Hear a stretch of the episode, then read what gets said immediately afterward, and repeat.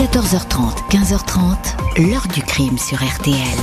Jean-Alphonse Richard. Il y a quelques éléments qui sont troublants, bizarres. Ces deux péniches se touchent à peu près, donc il est impossible qu'elle tombe entre les deux. Elle n'a jamais été suicidaire, donc on ne voit pas pourquoi elle se serait jetée à l'eau un peu plus loin. Donc il faut trouver une explication à tout ça. On va aller au, au cœur des choses. Bonjour, elle était l'une des plus belles femmes au monde, un mannequin vedette, l'égérie du couturier Yves Saint-Laurent. On va retrouver son corps à l'hiver 2008, flottant entre deux eaux au pied d'un pont à Paris. 14 ans après les faits, on ne sait toujours pas dans quelles conditions est morte Katusha, top modèle guinéenne, l'une des premières africaines à briller sur les podiums. L'enquête va hésiter entre diverses hypothèses, celle d'un tragique accident, une chute dans l'eau glacée après un malaise ou un abus d'alcool, celle d'un suicide d'une femme qui, après avoir connu la gloire et les feux de la rampe, se serait retrouvée désœuvrée et privée de perspective, celle enfin d'un geste criminel, un homicide, le résultat d'une mauvaise rencontre ou la mise à exécution d'une menace. La famille de Katusha et ses avocats vont s'accrocher à cette hypothèse, doutant de l'autopsie, levant au passage un pan de voile sur la vie privée et secrète de la victime, des doutes jamais effacés. Accident ou meurtre Qui donc aurait pu en vouloir à cette célébrité du tout Paris de la mode? Nos invités et acteurs de cette histoire vont nous aider à répondre à ces questions. 14h30, 15h30. L'heure du crime sur RTL. Dans l'heure du crime aujourd'hui, la mort troublante de Katusha. En ce tout début de l'année 2008 à Paris, plus aucune nouvelle de cette jeune femme qui était l'une des top modèles les plus connues et les plus courtisées des années 80-90. Que lui est-il arrivé? Ce lundi 4 février 2008 au matin, une femme se présentant sous le nom de Cécile Barry prévient le commissariat du 8e arrondissement de Paris de la disparition de sa meilleure amie. La dernière fois qu'elle lui a parlé, c'était trois jours auparavant. Depuis cette date, cette amie n'a donné aucune nouvelle. Elle est totalement injoignable sur son portable, elle qui décroche toujours. L'inquiétude de Cécile Barry est tellement palpable qu'elle retient l'attention des policiers. D'autant plus que la disparue n'est pas n'importe qui. C'est une VIP dont la photo est bien connue des magazines de mode. Elle a longtemps été l'un des mannequins les plus en vue, défilant pour Christian Lacroix, Gianni Versace, Thierry Mugler.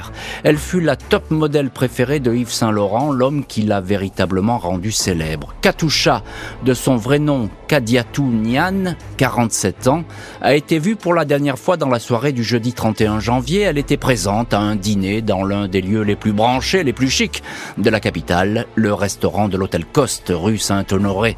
Tout le monde s'est bien amusé et a beaucoup bu. Katusha, qui aime depuis toujours faire la fête et aligner les nuits blanches, était en pleine forme. Autour de la table, personne n'a noté le moindre malaise ou embarras. Vers une heure du matin, alors qu'il pleuvait à verse sur Paris, l'un de ses amis l'a déposée en taxi, là où elle vit, une adresse insolite au cœur de Paris, une péniche amarrée sur la Seine, péniche qu'elle partage avec Victor Laurent Cotte, son compagnon, un ancien architecte devenu artiste peintre.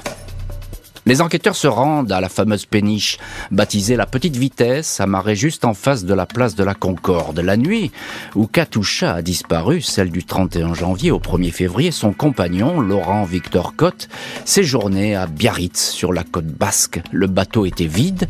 Le fils de Laurent Victor Cotte, qui travaille de nuit, ne rentrera que quelques heures plus tard sans se soucier de la présence ou non de Katusha à bord. Lui aussi a appelé la police trois jours après la disparition. Les policiers constatent que pour accéder à la petite vitesse, il faut marcher sur le pont d'une première péniche, amarrée bord à bord, puis enjamber un petit espace au-dessus de la Seine. Pour les policiers, rien n'est exclu. Il est établi que le mannequin avait beaucoup bu. Elle portait des talons hauts sous la pluie battante et les ponts des bateaux avaient été rendus glissants. Elle a peut-être tout simplement perdu l'équilibre, chuté dans la Seine sans que personne n'entende rien. Scénario plausible. Cécile Barry, la meilleure amie, indique que Katusha était déjà tombée dans le fleuve depuis le pont d'une péniche et avait dû être secourue. Détail étrange toutefois, il est confirmé que l'ancienne mannequin est bien parvenue sur le pont de la petite vitesse. On a retrouvé près de l'entrée des cabines son sac à main contenant ses lunettes de myope qu'elle ne portait jamais en public, son téléphone portable, ses papiers, quelques affaires. Très curieusement, le sac est parfaitement sec à l'extérieur comme à l'intérieur, alors que toute la nuit, la pluie n'a jamais cessé. Aucune trace de Katusha, les jours et les semaines défilent, les proches de la disparue, ses parents, sa sœur cadette, Fifi, ses amis imaginent tous les scénarios. Pour certaines personnes, il y a de la magie dans le fait qu'on ne sache pas où elle est, mais pour la famille, c'est insoutenable, confie le compagnon Victor Laurent Cotte au journal Closer. La BRDP, la brigade de répression de la délinquance à la personne, est chargée de l'enquête pour disparition inquiétante des policiers réduits à des hypothèses. Pourquoi pas un suicide, même si la mannequin est unanimement décrite comme une femme enjouée, gaie, pleine de projets. 28 jours après la disparition, 28 février 2008, un promeneur aperçoit un corps dans la Seine comme figé entre deux eaux, celui d'une femme portant une courte robe à paillettes et chaussée de bottes noires à hauts talons. L'identification est rapide et formelle. La morte du pont de Garigliano, à 5 km en aval de la péniche, est bien Katusha.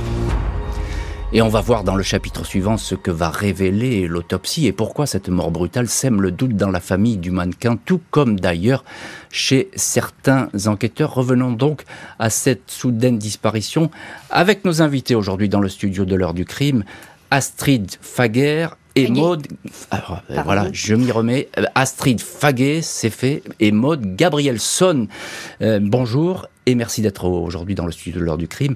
Euh, vous êtes tous deux journalistes indépendantes spécialisées dans le secteur de la mode. Euh, vous avez signé cet été dans Le Monde une série formidable, je recommande, on peut la retrouver d'ailleurs sur Internet ou bien les abonnés en tout cas en disposent quand ils le veulent dans Le Monde, une série sur l'univers de la mode et, du luxe et sur le thème des faits divers. Donc c'est extrêmement intéressant et enrichissant. Et vous allez sortir un livre toutes les deux le 6 octobre aux éditions Séguier. Ce livre, c'est Meurtre haute couture. Évidemment, on attend avec impatience cet opus qui, qui parlera d'ailleurs, qui va évoquer euh, cette affaire Katusha. Je commence avec vous, Astrid Faguer. Euh, euh, je commence, je n'y arriverai pas. Je commence avec vous, Astrid Faguet. Il y a ce nom de mannequin, Katusha. Katusha, c'est presque un, nom de guerre. Hein. Elle a, elle, a, une carrière qui a été spectaculaire, cette mannequin. Alors vous l'avez dit dans votre introduction, euh, Katusha, c'est pas son vrai nom, c'est un surnom. Son nom de naissance, c'est Kadiatou, euh, Kadiatou Nian.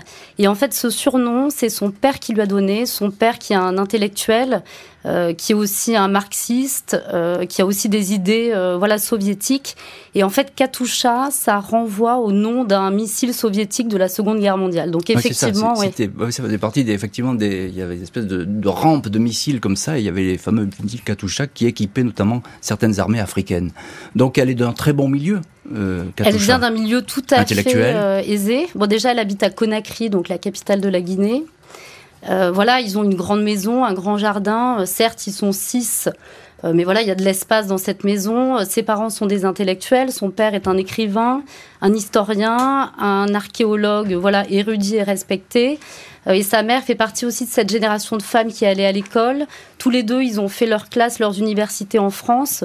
Donc, tant du point de vue financier que du point de vue euh, intellectuel et culturel, euh, voilà, elle est vraiment dans, elle vient d'un milieu aisé. C'est ça, elle vient d'un milieu aisé. Et puis, on verra par la suite quel a été son parcours, parce que ça n'a pas été simple pour elle d'arriver jusqu'à Paris. Il y a une vie avant qui est chaotique presque, hein, et tragique, et, tragique et, et, mouvementée. Mais ça, on va en parler un peu plus loin, parce que ça peut expliquer aussi ce qui a pu arriver pourquoi pas C'est une des questions en tout cas qui se sont euh, posées. Maud Gabrielson, euh, je vous retrouve également journaliste spécialisée dans, dans le secteur de, de la mode. Euh, alors, elle, aime, elle a beaucoup d'amis, euh, Katusha, elle aime faire la fête. Euh, oui, hein, elle aime s'amuser, elle sort beaucoup. Oui, elle est très entourée, mais c'est vrai que c'est c'est la période qui veut ça aussi. Elle a, connu le Paris des années 80, euh, voilà où c'était et le Paris de la mode dans les années 80. Donc euh, il sortait beaucoup, il s'amusait. Euh, elle allait beaucoup au bain douche. Euh, elle avait un grand nombre d'amis. ils étaient connus pour ça, oui. Alors il y a cette fameuse soirée, la dernière soirée où on la voit.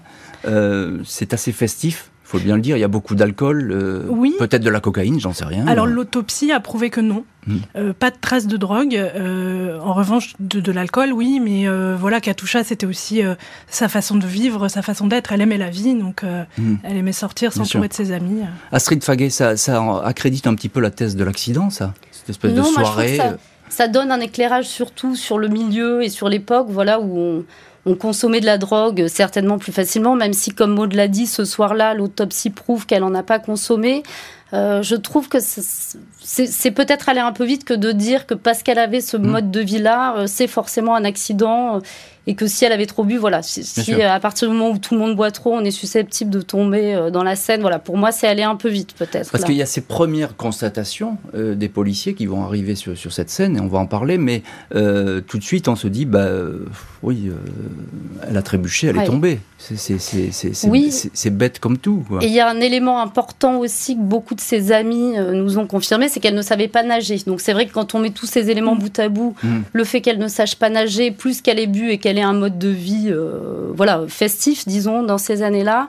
Euh, effectivement, on a tendance à penser naturellement que ça pourrait être un accident. Euh, mais voilà, encore une fois, moi je trouve que c'est aller euh, un peu vite. vite. en besogne, effectivement. Maud Gabrielson, il n'y a, pas de témoin hein, de ce qui se passe. Hein. Il y a, y a, cet ami qui la ramène en taxi, c'est ça? Oui, elle est déposée par un ami sur le quai. elle rejoint la péniche à pied. effectivement, à ce moment-là, elle, elle habite seule sur cette péniche. Son compagnon n'est pas là. Il est en déplacement sur la côte basque, comme vous l'avez dit. Et, et voilà, il n'y a pas vraiment de témoin. Il y a un voisin d'une péniche qui a entendu euh, quelques mots, euh, qui a entendu euh, j'ai froid, j'ai froid. C'est pas très clair. Mais voilà, mm. tout ça n'est pas très clair. Mm, c'est ça. Il n'y a pas de témoin direct. En tout cas, il n'y a pas, voilà, il n'y a pas, a pas quelqu'un qui a vu quelque chose de d'étonnant ou c'est d'ailleurs ce qui va poser des problèmes pour la, police, hein, pour parce que là, on est en, plein mystère et, et en pleine interrogation. Bonjour, maître Gilles Jean Portejoie. Euh, bonjour Jean-Alphonse Richard. Euh, merci beaucoup euh, d'avoir accepté vous aussi l'invitation de l'heure du crime. vous êtes l'avocat, vous avez été l'avocat de la famille Nian avec maître Roland Dumas, je, le précise, et puis Ousmane Sey qui est un, avocat, je crois, sénégalais. maître Portejoie, il y a une hypothèse aussi qui se dessine tout de suite, on a parlé de possible accident, c'est envisageable. Euh, il y a une autre hypothèse qui surgit, et on en parle tout de suite, c'est le suicide. Alors le suicide, personne n'y croit, et les policiers non plus. Pourquoi on n'y croit pas? Personne ne croit au suicide. Pourquoi voulez-vous que cette femme se, suicide? Il y a un élément qui est un élément important au dossier. Euh, on retrouve son sac avec les effets personnels qui lui appartiennent, non pas sur la passerelle qui mène au bateau, à la péniche, mhm. mais devant la porte de sa péniche. Euh, pourquoi voulez-vous qu'on se suicide en laissant euh, bien en évidence euh, son sac et ses effets personnels? Mhm. Donc on ne croit pas à la thèse du suicide, on ne croit pas à la thèse de, de l'accident, de la noyade accidentelle. C'est la raison pour laquelle la famille de la partie civile se tourne vers Roland Dumas, vers moi-même, vers un avocat en Guinée, pour nous demander de déposer plainte pour homicide volontaire. Autant de détails curieux qui n'échappent pas aux proches de la top modèle. Ils ne croient pas à un accident ou à un suicide, subodeur, un geste malveillant. Quelqu'un qui aurait volontairement poussé la femme dans le fleuve. Le corps de Katoucha, repêché le 28 février 2008, est aussitôt confié à l'Institut médico-légal de Paris. L'autopsie, pratiquée sous la direction de la professeure Dominique Lecomte, directrice de l'IML, ne relève pas de surprise particulière. La victime est décédée par submersion rapide, sans trace de violence physique ou sexuelle. Katoucha aurait donc coulé à pic après avoir chuté dans les eaux sombres et glaciales de la Seine. Il est relevé un taux important d'alcoolémie dans les viscères, mais une absence de substances toxicologiques, pas de drogue donc, alors que le mannequin traînait une réputation de cocaïnomane. J'exclus formellement la possibilité d'un suicide. Pour moi, au fond de mon cœur, je pense que c'est un accident, confie Cécile Barry, la meilleure amie. Vendredi 7 mars, le monde de la haute couture et des podiums, quelques 500 personnes se pressent aux abords de la grande mosquée de Paris pour une cérémonie d'hommage. Pierre Berger, qui tient la maison Saint-Laurent, ou encore la top Naomi Campbell sont présents en aparté. Les questions fusent sur ce décès brutal.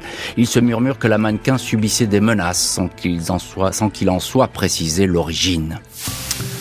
Avant la cérémonie, le père de la disparue, l'éminent historien guinéen Djibril Tamsir Nian, a fait savoir qu'il ne croyait pas une seconde à la thèse de la simple noyade. Il est intrigué par l'histoire du sac à main de sa fille, retrouvé parfaitement sec après une nuit passée sous la pluie. Même les cigarettes ne sont pas mouillées. Mais ses doutes se sont renforcés après sa visite à la morgue pour identifier le corps. Ce qui m'a paru suspect, raconte le père au journal Jeune Afrique, c'est l'état de son visage était quasiment intacte. J'ai donc demandé au médecin s'il était possible qu'un corps immergé pendant quatre semaines soit en si bon état. Il m'a répondu n'avoir jamais vu ça de toute sa carrière. Le père ajoute, c'est à partir de ce moment que j'ai eu la conviction qu'il ne s'agissait pas d'une noyade. Dans les jours suivant l'autopsie, Djibril Tamsir Nian saisit l'ancien ministre des Affaires étrangères Roland Dumas, redevenu avocat, qui dépose une plainte contre X pour homicide volontaire, enquête confiée au juge d'instruction Gérard Cadéo. Je veux savoir ce qui s'est passé exactement. Nous ne nous contentons pas de la thèse officielle de la noyade. Il y a trop de zones d'ombre, estime le père de Katusha qui s'interroge. Comment Katusha est-elle tombée à l'eau? Quand précisément? Car même un accident s'explique. Je fais confiance aux juges, aux policiers et à mes avocats. Le juge Cadéo s'empare du dossier et procède à de nouvelles vérifications. Après dix mois d'investigation, les avocats de la famille de Katusha lui demandent de réentendre le compagnon Victor Laurent Cotte ainsi que son fils. La défense s'étonne que ce dernier, revenant de son travail de nuit au matin du 1er février 2008, et bien qu'ayant retrouvé le sac de la jeune femme, ne se soit pas posé de questions. Il a attendu plusieurs jours avant de se manifester. Pourquoi ce silence? Questionne maître Dumas. Les avocats insistent sur l'apparence du corps qui n'aurait pas séjourné un temps aussi long dans les eaux de la Seine.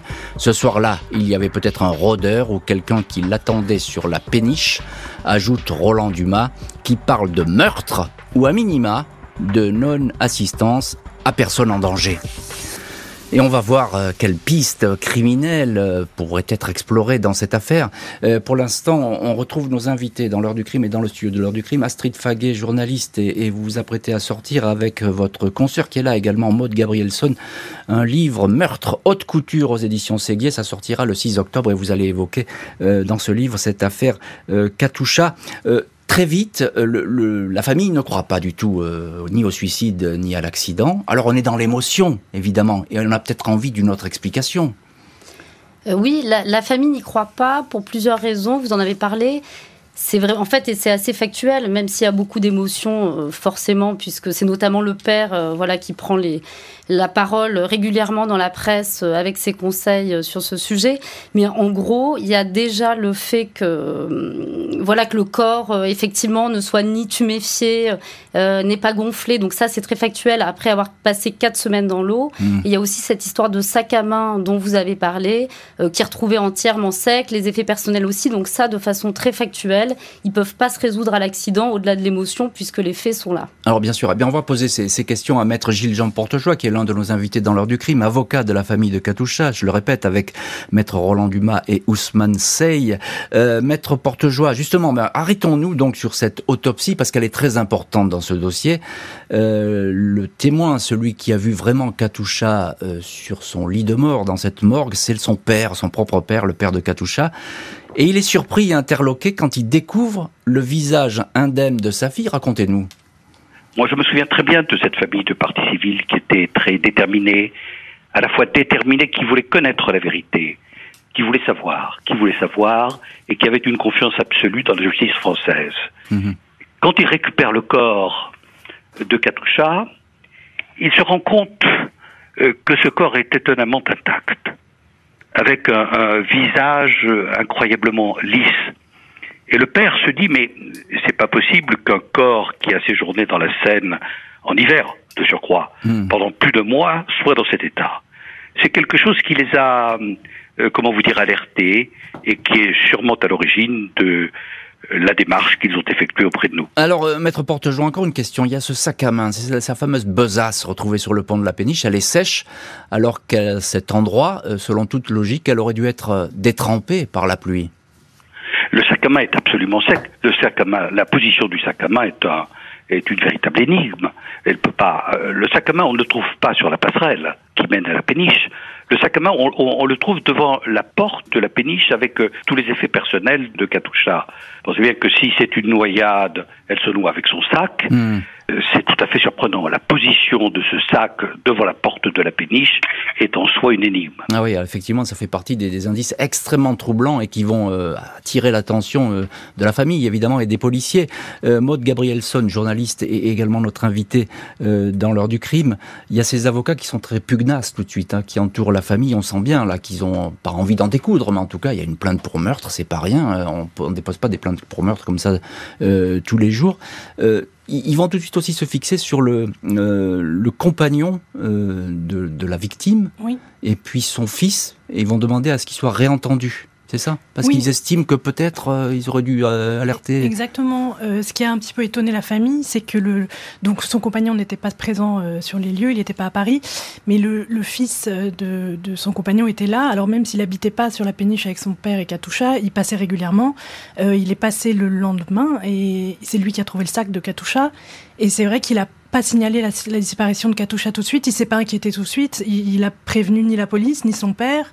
Euh, je, crois qu'il s'est manifesté au bout de trois jours seulement. Hmm. Donc effectivement, ça questionne un peu. Et, vous qui avez, euh, toutes les deux, qui avez vu euh, ce, dossier, qui avez pu l'approcher, qui avez enquêté sur cette histoire, qu'est-ce qu'ils racontent les, proches de, Katusha, son, compagnon et le fils? Qu'est-ce qu'ils disent là-dessus? Notamment le fils, pourquoi il a, il a déposé plainte si tard, enfin en tout cas alerté la police alors dans les procès-verbaux qu'on a pu consulter, euh, effectivement, donc le fils quand il est auditionné, il explique qu'il s'est pas inquiété tout de suite puisque c'était aussi la personnalité de Katusha. Un peu fantasque, c'est voilà, ça? Voilà, de laisser un petit peu comme ça ses affaires. Euh, donc ça, ça l'a pas inquiété immédiatement.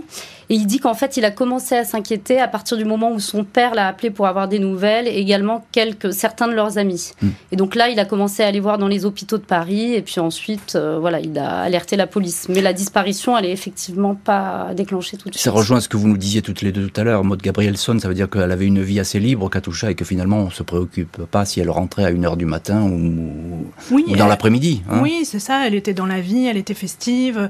Euh, toutes les personnalités qu'on a rencontrées, notamment les créateurs de mode qui ont travaillé avec elle la décrivent comme une, une fille solaire, joyeuse, avec un rire tonitruant qu'on entend de l'autre bout de la pièce.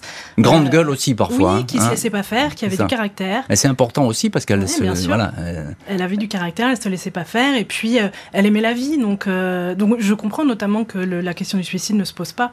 Maître Portejoie, Roland Dumas, dans cette affaire, il va tout de suite poser des questions de bon sens et on, vient de, de l'aborder cette question, mais je voudrais avoir votre sentiment là-dessus. Pourquoi euh, les autorités ont-elles été alertées si tard de la disparition? Pourquoi les proches ont alerté si tard les autorités? C'est une question que l'on se pose également. Vous savez, dans une affaire de cette nature, euh, euh, on ne dépose pas plainte pour homicide volontaire comme ça. On ne dépose pas plainte pour rien. On dépose plainte parce qu'il y a toute une série de, problèmes, de questions qui restent sans réponse. Et la question que vous me posez est une question qui était sans réponse. Le vendredi 14 mars 2008, l'ex-top modèle est inhumé au cimetière national de Conakry, la capitale de la Guinée, sa ville natale. Des centaines de personnes entourent une famille plongée dans la suspicion. Les enquêteurs retracent le parcours de Katusha après son retrait des podiums il y a une dizaine d'années. Lors de sa carrière, elle s'était illustrée par des frasques habituées à des sorties bruyantes en discothèque, à la consommation régulière de substances illicites. En 1996, elle est même arrêtée à l'aéroport de Dakar pour détention de stupéfiants et effectue un court séjour en prison Dop modèle, titre alors le journal François. À l'âge de 34 ans, délaissant les défilés, Katusha se reconvertit en femme d'affaires. Elle lance sa propre ligne de vêtements, succès d'estime au sein d'une profession, mais échec sur le plan commercial cette même année. Son principal associé dans le business, le financier russe Sergei Majarov, s'écroule criblé de balles dans les bras d'une mannequin polonaise dans son luxueux duplex de l'avenue Marceau à Paris. 15 balles tirées, le tireur a abandonné son arme, pistolet mitrailleur CZ de marque tchèque muni d'un silencieux.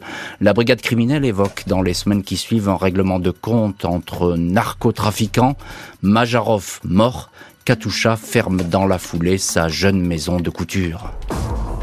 Le business serait-il lié à la disparition de la top modèle? Le fait est que l'enquête s'intéresse aussi aux affaires de Katusha en Afrique. La mannequin avait monté à Dakar une académie de haute couture. Elle cherchait sans cesse des investisseurs pour faire de la ville un carrefour mondial de la mode.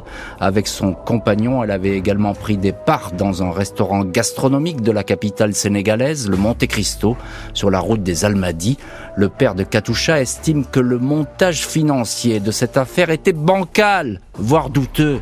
Il soupçonne même l'un des associés du couple, un homme d'affaires français, de malversation et d'escroquerie. Katusha aurait perdu beaucoup d'argent dans cette aventure.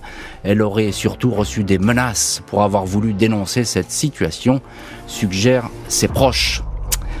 Et voilà donc pour ces pistes passées en revue par euh, le juge, euh, un juge qui ne veut rien laisser au hasard dans cette affaire, crime ou accident, on ne sait toujours pas.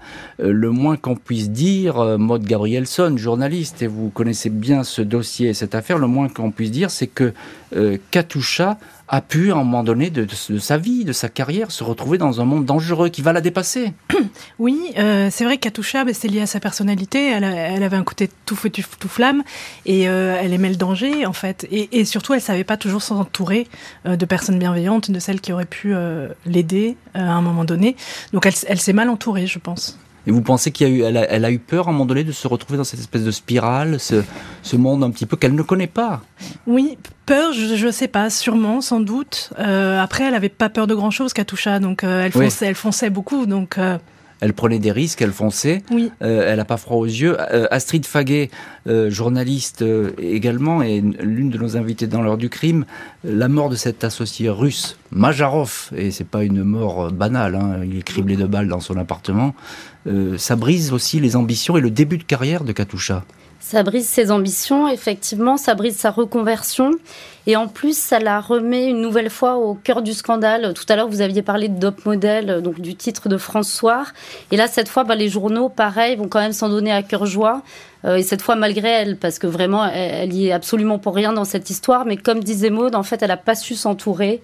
Euh, voilà, et une nouvelle fois, donc elle est au cœur, au cœur du scandale. Parce qu'il faut bien dire, top modèle, mannequin, bon, euh, la vie, euh, peut-être la cocaïne, l'alcool, les amis, l'argent, mais encore une fois, on n'est pas habitué à être confronté à ce genre de milieu très interlope et très difficile hein, et très violent. Oui, non, ça favorise pas effectivement. Bah, oui, les conclusions de l'enquête, effectivement, avec ce décor là que vous venez de planter, effectivement, ça, ne va pas toujours en sa faveur. Bien sûr, et elle, va, elle peut faire effectivement à ce moment-là être l'objet de menaces. Certains amis euh, du mannequin vont confirmer euh, qu'elle se sentait euh, parfois inquiète. Maître Portejoie, avocat de la famille de Katusha, elle était sans doute inquiète, Katusha, mais sans que l'on sache vraiment pourquoi. Elle était inquiète depuis quelques semaines, depuis quelques mois, c'est ce que m'a confirmé la famille de la victime et notamment son père à Conakry. Elle était inquiète. Alors est-ce que c'est dû au combat qu'elle menait contre l'excision? Est-ce que c'est dû aussi aux, affaires plus ou moins bonnes qu'elle avait en Afrique et qui euh, l'opposaient plus ou moins à son associé? Euh, Je ne sais pas. Et si la mort de la top modèle guinéenne était tout simplement liée à certains de ses engagements publics, et notamment la guerre ouverte qu'elle avait lancée contre l'excision des petites filles Katusha était-elle devenue la femme qui dérange? En 2007, soit juste un an avant sa mort, elle avait publié un livre fracassant, une autobiographie intitulée Dans ma chair. Elle y racontait son enfance dans le désordre, abusée à plusieurs reprises par le même homme, un membre de sa famille. Elle y décrivait sa fuite, son exil à Paris, où son physique exceptionnel, son sourire, ses grands yeux gris, avaient instantanément séduit les plus grands couturiers. Elle y dénonçait surtout le rite barbare de l'excision des petites filles africaines, un sujet alors des plus tabous sur ce continent. Elle-même excisée à l'âge de 9 ans, elle confiait le traumatisme et l'horreur provoqués par cette mutilation. Avec son compagnon, Katusha va ainsi mettre sur pied une association baptisée KPLCE pour Katusha pour la lutte contre l'excision, structure visant à faire interdire un rituel barbare. Certains de ses amis pensent que cette activité militante, malgré les mises en garde de son entourage, est peut-être à l'origine de sa fin tragique. Elle était très impliquée dans ce combat et avait reçu des menaces de mort, révèle dans le journal Le Monde l'une de ses meilleures amies, l'actrice Karine Silla. La piste des menaces ne va pas aboutir. Les enquêteurs de la BRDP, missionnés par le juge, vont entendre de nombreux témoins, vérifier des emplois du temps, éplucher les relevés bancaires de la top modèle et ceux de son couple, sans toutefois y découvrir un élément suspect, un indice qui pourrait alimenter la thèse d'une quelconque piste criminelle. Et donc voilà pour ces menaces. Cette fois, elles sont certifiées par des témoins. Euh, Astrid Faguet, c'est vous qui avez euh, recueilli ces propos de Karine Silla euh, avec Maud Gabrielson, qui est également notre invitée aujourd'hui dans l'heure du crime. Elle, elle dit, elle était très impliquée dans le combat, ce, combat contre l'excision, et avait reçu des menaces de mort. Ça, elle, est parfaitement claire. Elle vous raconte tout ça. Oui, oui, il n'y a pas de raison de, de mettre en doute. voilà ce qu'elle nous a dit. vraiment, c'est ça. Elle a dit qu'elle avait reçu des menaces de mort suite à la parution de son livre, euh, voilà, concernant ce, combat dont on a parlé. Est-ce qu'elle est vous a dit si elle était inquiète? Est-ce qu'elle avait perçu de l'inquiétude chez elle? Alors ça, elle nous l'a pas, euh, voilà, pas mentionné en particulier.